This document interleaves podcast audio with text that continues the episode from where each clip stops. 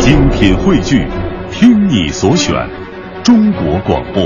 radio.dot.cn，。各大应用市场均可下载。什么时候起，我们身边早已悄悄被这样的声音占据？现在什么工作啊？什么时候买房？挣多少钱呀？什么时候结婚呀？要女朋友？今年什么现在什么工作啊？不经意间，一种隐形的捆绑将我们牢牢拴住，动弹不得。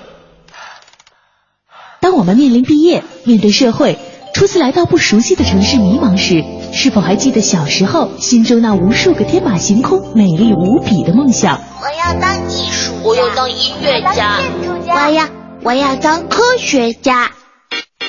拒绝一成不变的生活，反抗死板无趣的价值观。只有一次的生命，注定要精彩激烈。属于自己的人生故事，就要留下自己最独特的轨迹。凡成工作室全新系列，有故事的人，用最真实的故事展现最精彩的人生。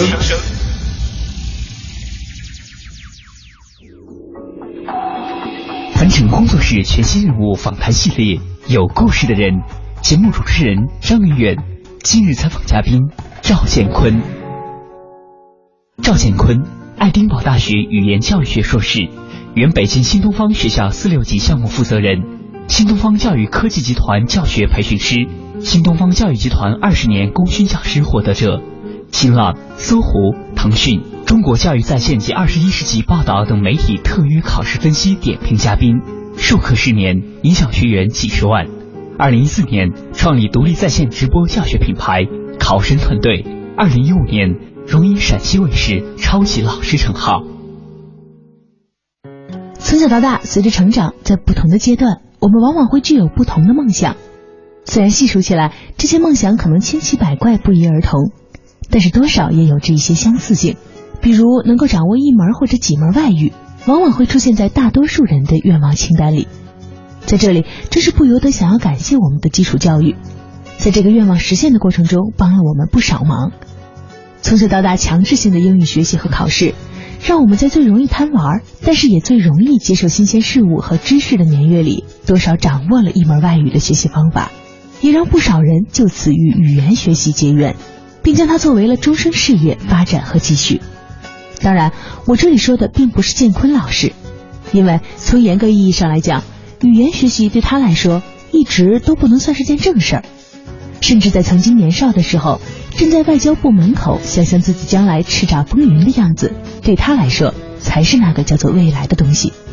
但你看，很多时候未来有趣的地方，恰好不是它可以被设计的这个功能，而正是那些跌宕起伏处的叫做意外的变量。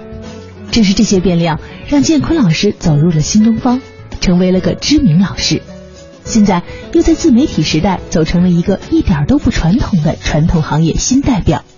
他说自己身上的故事太多太好玩了，可以说的东西太多，但是大都离不开这种好玩的改变。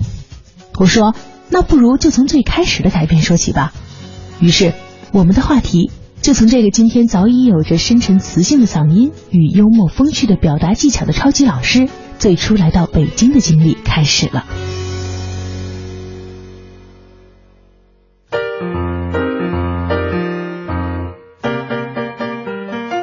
其实刚刚了解建坤老师的故事的时候，我觉得还有点诧异。我没想到您最初其实学的并不是英语这个专业，嗯，甚至最开始的专业好像都不是语言，还是语言的，还就是是我们的母语，对，就是我们的母语，不是大家理解的语言专业是吧？嗯。嗯，中国语言文学系。嗯，当时怎么想考这个专业的？呃，其实当年高考，然后其实我的第一志愿应该是嗯。英国语言文学系这样一个高大上的一个、一个专业，但是鉴于我的高考成绩不是这样的强悍，嗯最终在完全没有征得我个人同意的情况之下，就被调剂了一下哈愿调剂到了中国语言文学系。嗯在第二外国语学院这样一个外国语大学学中国语言文学系，想来也是一件非常奇妙的事情。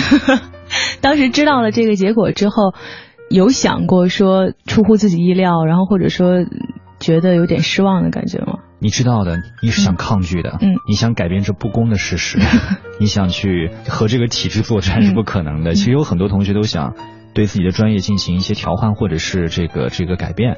嗯但是我觉得挺好玩的一件事情是在第二外国语学院，虽然说是中国语言文学系，依然会有很多英文的科目。后来我发现，其实在这个系我也能学到很多英文的东西。嗯另外呢，老师又经常安慰我们说，你看在我们这个系里，你既能学到很多英文的东西，又能学到一些中国传统音乐文化的一些一些精髓。你看你的英文和中文都很好，一举多得哈。对，一举一举多得，鱼和熊掌全都兼得了。嗯而且据说我们这个中国语言的学习是上到总理，下到公务员，什么都可以做，然后一时之间给我们很多的信心，然后就进来之则安之吧。嗯，其实刚跟建坤老师聊的时候，你跟我说过你的其实求学经历一开始的时候就特别奇妙。你当时是从新疆考到了北京，嗯那个时候你的语言特长，英语这个特长就已经很明显了吗？我觉得这这主要是因为我的心态非常的强大。以至于让我产生一种错觉，就是我的英语非常的好，以及我的中文非常的好。我以前还经常说，我说我小的时候是在我们小学是一个非常著名的红领巾广播站的红人，嗯，然后给了我一种错觉，就是我的普通话非常非常的不错。你普通话确实挺好的。呃，是现在。当年当我进入到我的大学之后呢，我也去做了一些主持。嗯啊、我经常希望通过我的这种勇敢表现，能够向大家证明，我确实是不错的。对我一个西北的孩子能够来到北京，然后你看我普通话说的还不错，然后经常上台去说一说，相信更多人会对我刮目相看什么的。啊、但是我后来发现，想果然太多了。对我能够站上舞台，主要靠的是我的勇敢，而不是我的语言魅力。那更多时候，我进行主持的过程当中，一度会被人认为这是一个喜剧的表演，而并不是一个主持的过程。本来是想当一个高大上的主持帅哥，没想到当成谐星了哈。对，因为这个西北人，他实际上整个这个地方方言对于口音的影响是非常严重的。嗯就是我觉得每一个在中国每一个省份的同学，嗯如果他的这个普通话是有一些问题的，嗯呃，不但地方口音对普通话会有影响，嗯然后对稍后学习英文也会有一些影响。嗯比如说对于新疆的同学来说，呃当然了，可能很多人说的很好，我只是其中一个比较典型的一个案例了。嗯就是前后鼻音对于他们来说就是一个完全完全不可以去抹掉的梦魇。嗯就比如说我我曾经一度无法非常标准的介绍我自己，我会说我我叫赵建空，嗯而不是赵建坤。嗯因为温和翁其实对于新疆人来说是完全一致的。嗯又比如说，北京又为什么刮分了？嗯呃，昨天晚上作文美梦等等啊。每回说完这样的话，其实都可以招致很多很多的这种笑料的出现。嗯，那你当时是从什么时候？你像你说了，到大学的时候还是属于自己对自己很有信心，觉得自己语言上面很有优势。那是什么时候开始真的觉得自己对英语学习特别有兴趣，然后真的把这个优势就体现出来了？我觉得无论你讲你自己学的多好，都没有什么用处，你得需要一些客观的旁证来证明你学的这些东西的确是有一些用处的。嗯所以我觉得，如果你的一个兴趣，呃，能够拿到一些奖项，或者是获得的一些肯定，嗯或者是能够套现的话，嗯那就证明你的这个兴趣或者是你这个爱好或者特长，嗯能够在这个相对 OK 的领域当中达到一个级别了。嗯对，当时我记得在第二外国语学院旁边有一个高校，这个高校嗯名字叫做中国传媒大学，当时名字叫做北京广播学院。嗯然后呢，有一档当时的真人秀节目，嗯。这是在二十世纪初，嗯。真人秀节目刚刚开始露头的时候的一个节目，叫做《挑战主持人》。啊这是一个遥远的，现在已经消失了的节目。我说起这个节目的时候，有一些女同学有的装嫩就说啊，有吗？那个节目在播出的时候我还没有出生。啊！完了，我也不知道那个节目。那个节目当时是在广院进行，嗯呃，面试和这个这个初选，嗯然后呢，我就去参加了。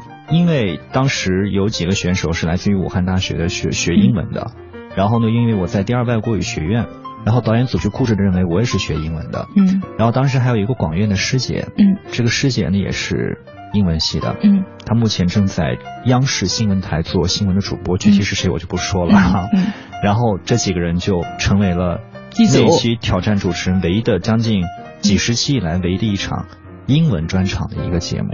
嗯当时我还记得点评我的嘉宾是水俊逸，嗯。我们需要去提问的嘉宾是大山、嗯啊等等。哎，所以当时以为你是英文组的时候，嗯你有觉得有压力或者有什么？对，我觉得我完全没有压力，为什么？因为我觉得就是光脚不怕穿鞋的，嗯因为我什么都没有，我本来就不是科班出身，所以说我就直接用我的勇勇气就可以去打击他们就可以了。当时讲了一个特别好玩的话题，我觉得我当你去面对一些比赛或者是一些一些活动的时候，嗯嗯，一些工作也是一样，就是我们要想的应该是取长补短嘛，或者是扬长避短。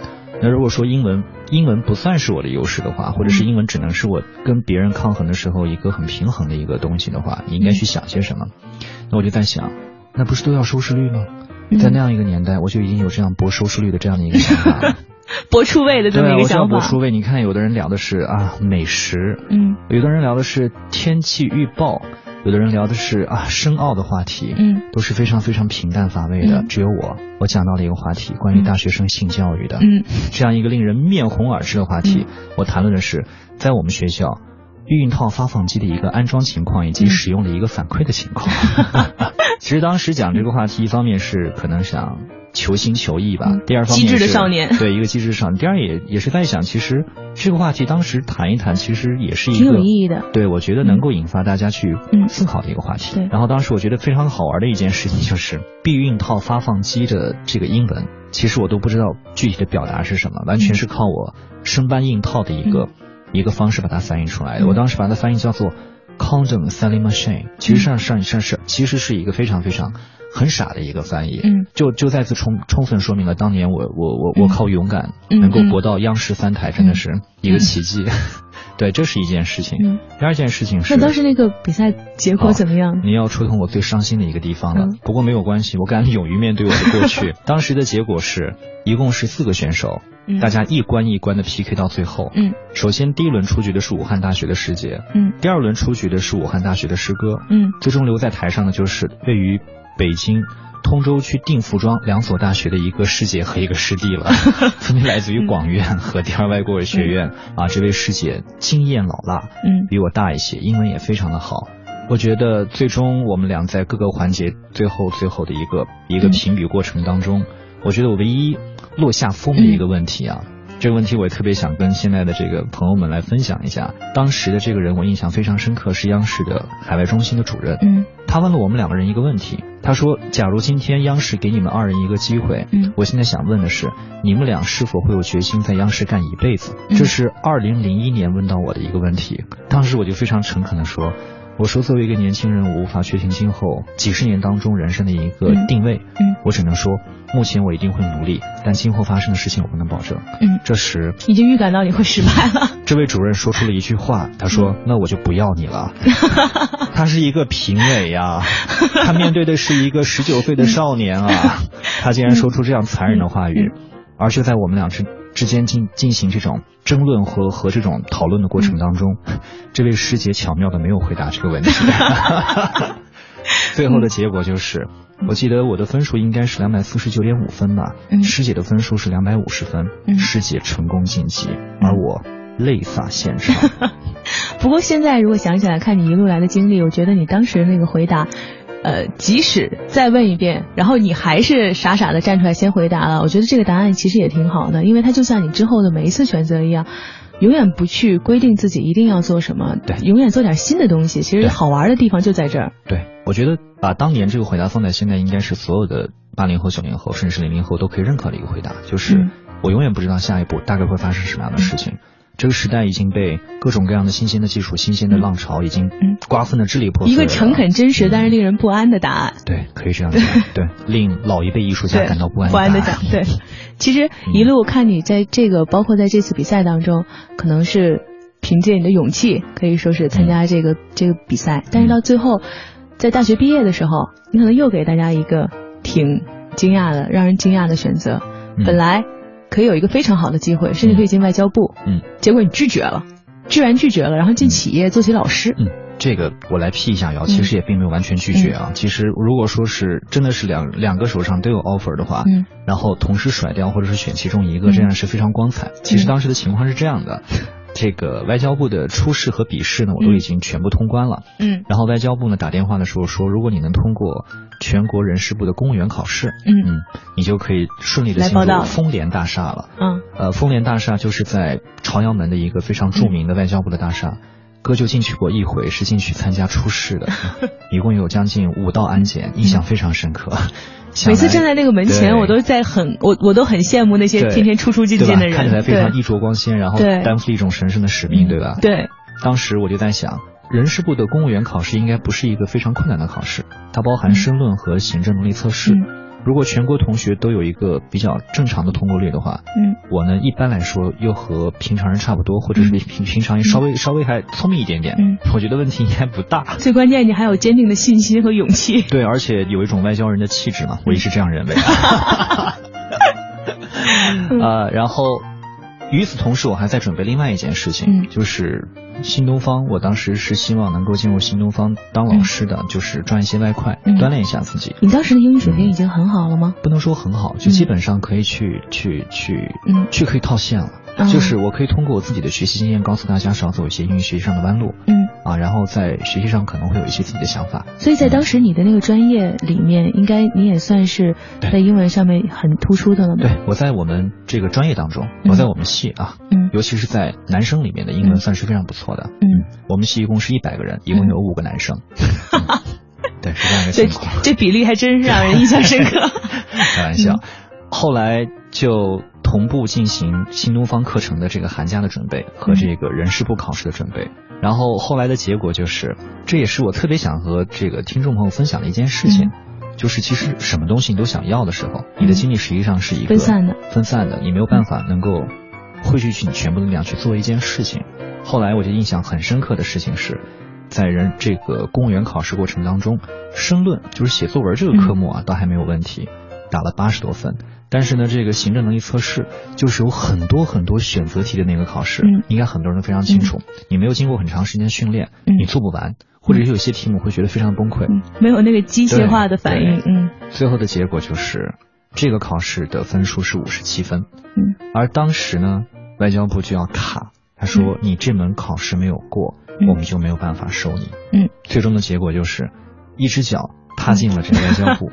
但是呢，最终还是遗憾地没有完全回头看了看踏进去。对、嗯我倒觉得其实没有什么，但是我觉得我对于这件事情来讲，我觉得最不能释然的应该是我爹和我妈吧。嗯，因为对于这样的一个遥远的新疆维吾尔自治区的小城市的一些人来说，好像外交部的这个声明实在是过于显赫了。嗯所以在我初试和复试都过关之后呢，爹妈就实在按耐不住心中这骄傲的情绪，然后逢人便说，逢人便讲。嗯，但最终呢，然后我并没有进去，然后他们我就觉得这个这个话他们说的对不起家长哈 他们他们他们说的太早了，然后我就说早就教育过你们不要做这样的人啊。然后后来呢，就是有新东方的一个工作的机会，还有另外的一些其他的工作的机会，嗯。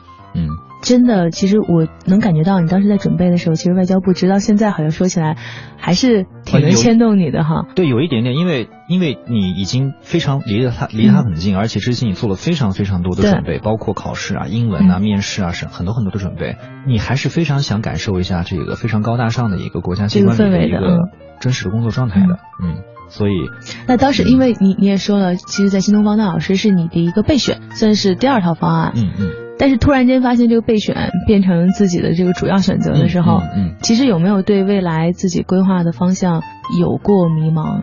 嗯，我毕业的时候其实跟所有的人的想法都一样。今天我还跟很多同学分享了一个我的一个微信监控老师里面的一篇文章，说就是大学毕业生的不同选择利与弊。比如说，你可以留学，你可以去国企、嗯民企、外企，还可以考研，还可以创业，嗯还可以这个 SOHO，嗯自我办公什么的。其实每一种选择都有利和弊。嗯当时我就觉得，可能跟所有的很多人的想法一样，我还是希望能够有一个相对稳定的工作。嗯新东方老师对于我当时来说，有一件事情我当时有一点点的考虑，就是户口的问题。嗯，北京户口还是有一点嗯吸引力的啊哈，因为想一想今后的这种生活，对吧？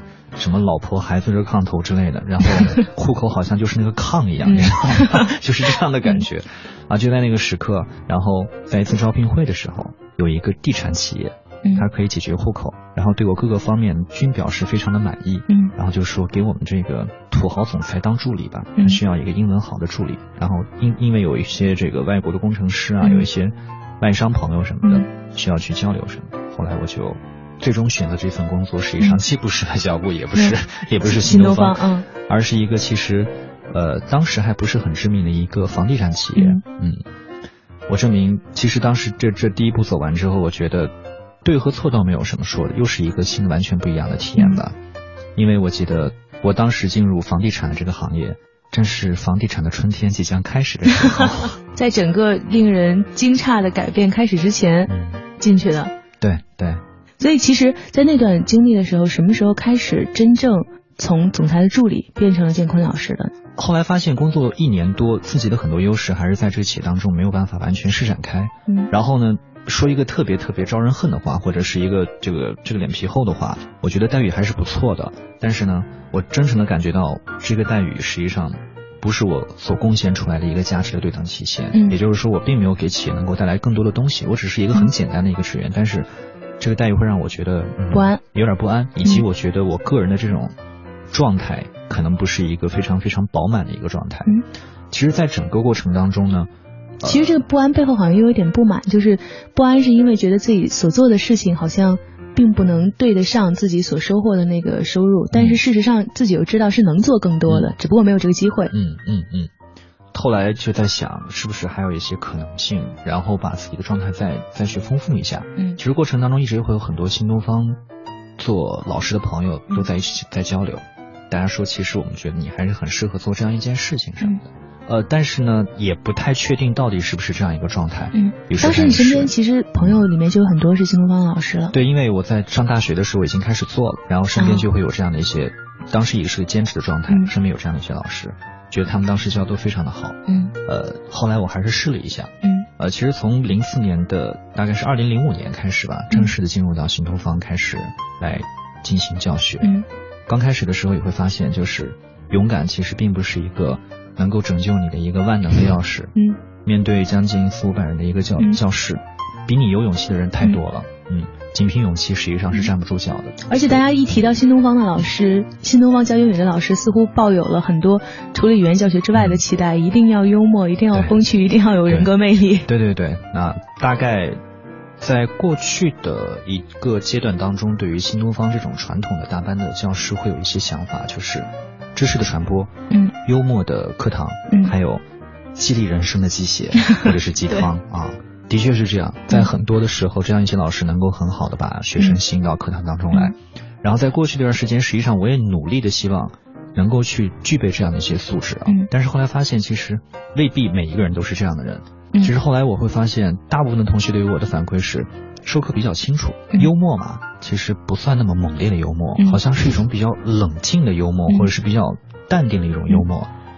至于人生嘛，嗯，鸡汤或者是激励人生的鸡血，我一般好像很少撒得出去，因为我会觉得啊，每一个人的生人生是不一样的。嗯然后呢，你不用去传播什么，也不用去灌输什么。嗯其实更多的应该是让他们去自己感受一下人生当中的东西。很多挫折也好，很多弯路也罢，即便是我们说十遍，同学们经历一遍，他自己其实就明白了。嗯。嗯，您正在收听的是凡尘工作室全新人物访谈系列《有故事的人》，精彩稍后继续。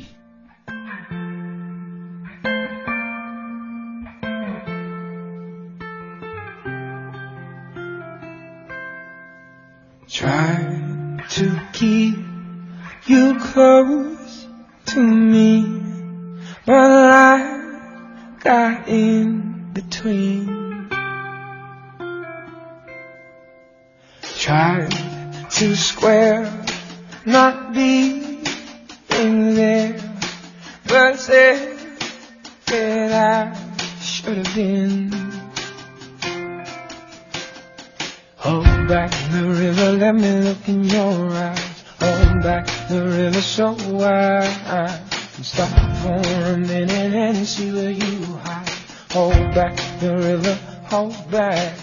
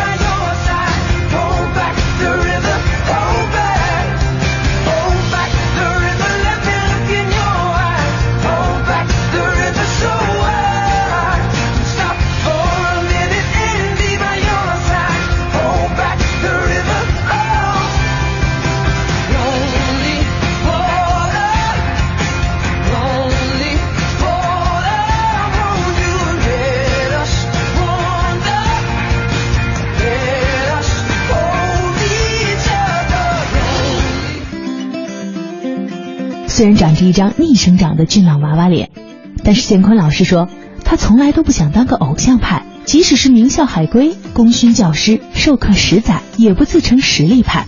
就算字字珠玑、舌灿莲花、声线销魂，他也真不是播音员。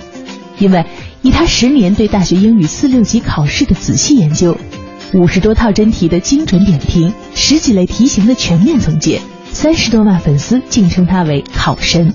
但是，即使是这个今日的考神，也曾经有过一段现在想想十分好玩的经历。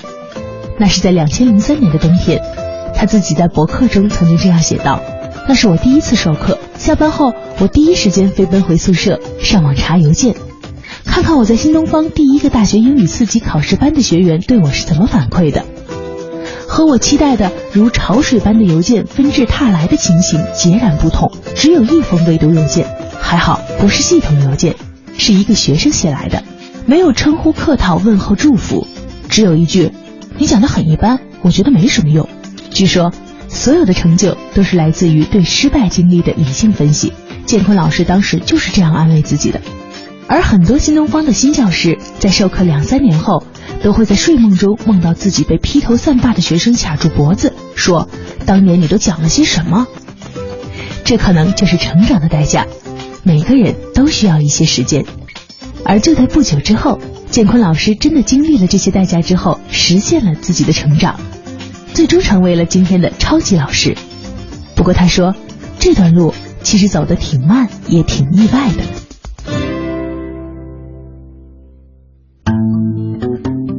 从大学，然后到毕业之后这一段经历，其实让人感觉还还是在努力，希望让自己生活靠谱，让生活稳定，嗯然后走一个传统的路线的。嗯嗯。但是后来在新东方教着教着，这份工作相对给你稳定的时候，你又开始做点不一样的东西了。在新东方的工作大概一直延续到了七年八年的时间，我非常感谢这个机构然后这个机构也是一个我特别特别喜欢的机构，因为在这个机构当中，它是一个非常扁平的机构。然后呢，因为大部分的时间我们的都是和老师们来交流，和同学们来交交流，所以说感觉会比较年轻。另外一件事情呢，是因为本来整个这个机构它比较尊师重教，大家最终评判的还是你的真实的这种教学水平，嗯啊，没有太多其他的东西，所以说挺快乐的。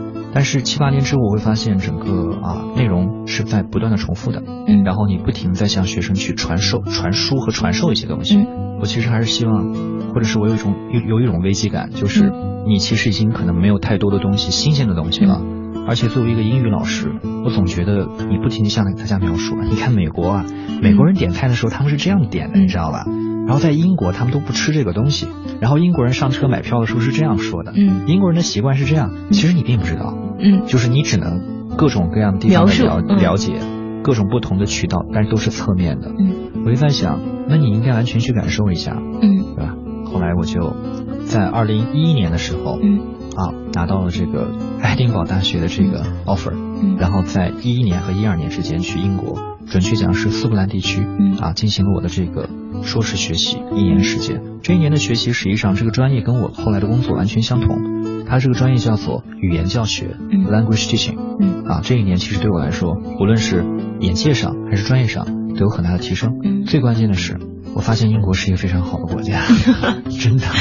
嗯，在这一年里面，其实也更让也让你形成了很多像你说的，在英语教学或者说那七八年的工作，算是一个职业的困顿期也好，或者说一个职业的思考期也好。然后这段时间里面又有了一个新的想法。嗯，回来了以后，你就开了一个新的项目。呃，回来了之后呢，工作内容上有一些变化，我教学的东西其实越来越少了，然后参与到管理的东西越来越多。嗯。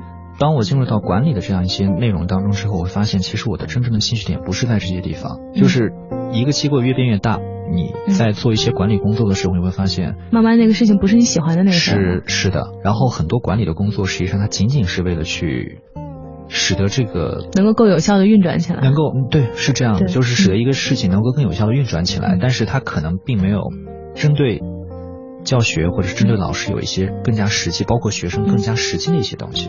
我觉得可能我本身的这种身上比较鬼马或者是比较自由的东西，不太适合去去去去做这样一些高大上的管理工作。在在大学的时候，能够凭着信心站到台上，然后想要征服大家的这种自我信心和魅力，在那个时候好像展现不出来了。呃，其实每个阶段有每个每个阶段不同的追求。年轻的时候可以那样做，其实成熟一点的男性做一些管理工作，我觉得是是对的。嗯。但我后来觉得，其实啊。有一些可能工作当中的问题吧，或者是有一些这个情况，可能是当时我想去改变，但是已经无法改变的一些东西了。后来就在大概在二零一三年左右的一个时间，我会发现，啊，好像时代正在发生一些变化，嗯，好像一些新鲜的一些现象正在出现，嗯，呃，大家其实现在正在讨论的很多的慕课。嗯。包括 Coursera 等等这样一些概念，实际上就是从那个时间开始慢慢的发酵的。嗯，其实现在再说起来的话，前面那段整个的经历是在一个相对传统的思考模式下面，一直继续一种既定的模式。对，越走越高，越走越高，走到走到一个团队管理者的这个角度了，其实相对是稳定，也可以算是平静。对。然后在这个时候，你意识到的那个事情。好像恰好不是你所在的这个职位的瓶颈，而是当时这个传统行业对我们这个考虑下这个一个老师的这个究竟你将来这个课应该怎么教？对。然后在这样一个互联网自媒体越来越发达的时候，传统行业的老师是不是还站在教室里？对。这个思考其实我相信可能每个老师现在都会有。主持人说的特别的好，它实际上代表的是一个行业的变革的一个一个开始。其实，在很多年前，我们发现就是在网上购物还还是一个不靠谱的事情的时候。这么多年过去，我会觉得不在网上买东西简直是天理不容，就是这样的一个状况。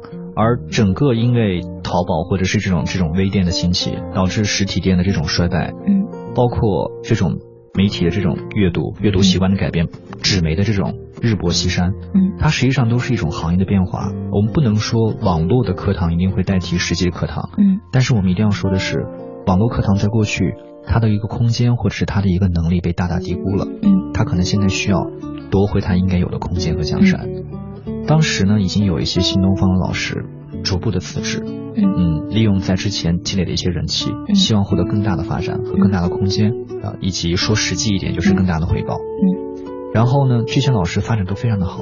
嗯，他们自己做一些工作室，或者是在网络上开课。嗯。如果一个老师在现实生活当中有一定的人气，有一定的这种粉丝的积累，然后懂一些营销的话，嗯，那后来他能够把这个课程开到线上之后，嗯，除了表面上看收入增加之外，实际上更多的应该是能够从另外一个世界和空间打开一个局面，嗯，并且尝试了一个新的教育模式，甚至啊，我要说的更加冠冕堂皇一点的话，我们其实正在推进和实践中国的教育资源公平化，嗯。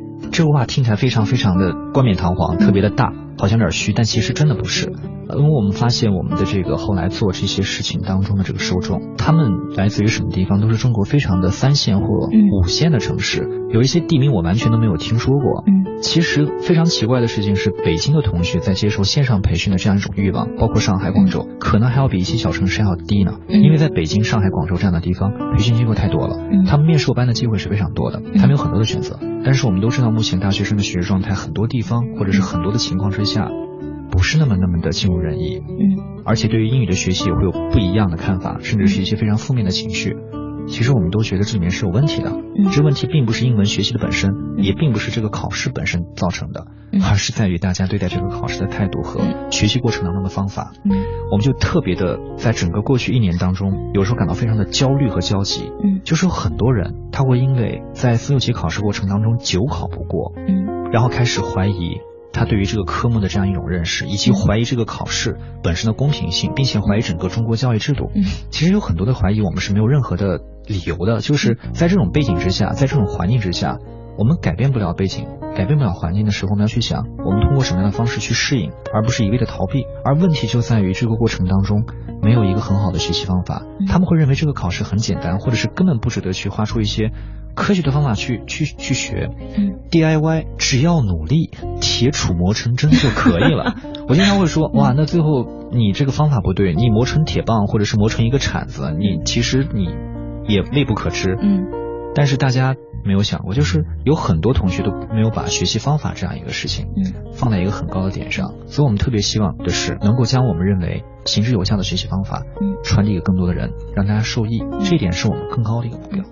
那说到你的整个一路走来的经历，从你说的呃新疆考来的，嗯。刚到北京，对这个城市可能对对自己未来都有很多的想象和憧憬。嗯。当时肯定想象不到，现在自己会做这么一个自媒体时代下的这么一个品牌性的老师的形象哈。哦，我完全没有想到，因为就是我接触网络本身就比较晚，嗯。而且我特别要谈的是，其实在北京第二外国语学院这个这个大学，这个大学实际上是有一个地理区位上的一个劣势的，嗯就是整个北京东边的大学非常的少，西边的大学非常的多。嗯然后我和我北外的同学在聊天的时候，他们他们说他们宿舍当时，我去他们宿舍看的时候，他们大约两千年和两千零一年，每人就一台电脑了。嗯但是在我们那个宿舍当时没有任何一个人有电脑，嗯也就是说从大二开始我才开始接触网络，嗯我永远不敢就不能想到，也也不会想到，就是最后我做的事情竟然是和网络是有关系的。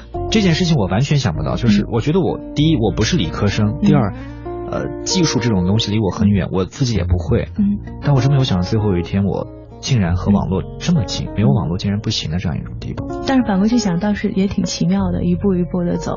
特别奇妙。就是将来到底要发生什么，这可能就是人生当中最大的乐趣吧，你永远不知道。从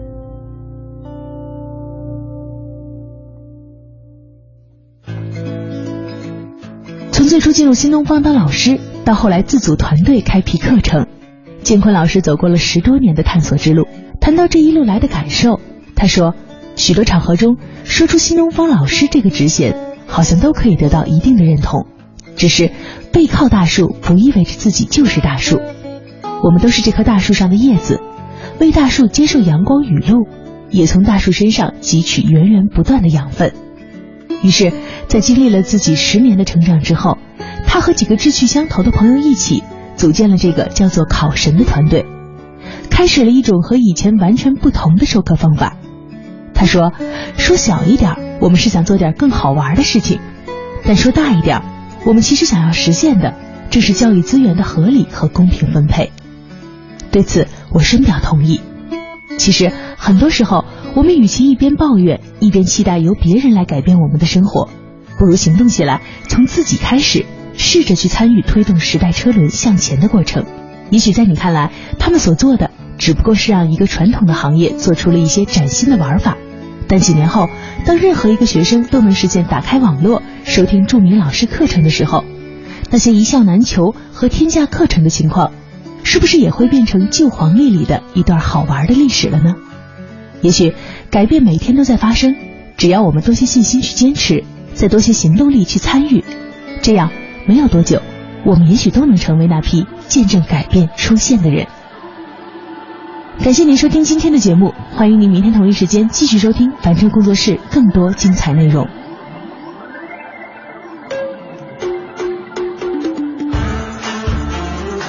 真工作室全新人物访谈系列《有故事的人》，总策划王小晨，执行策划张云远，制作人王瑞南。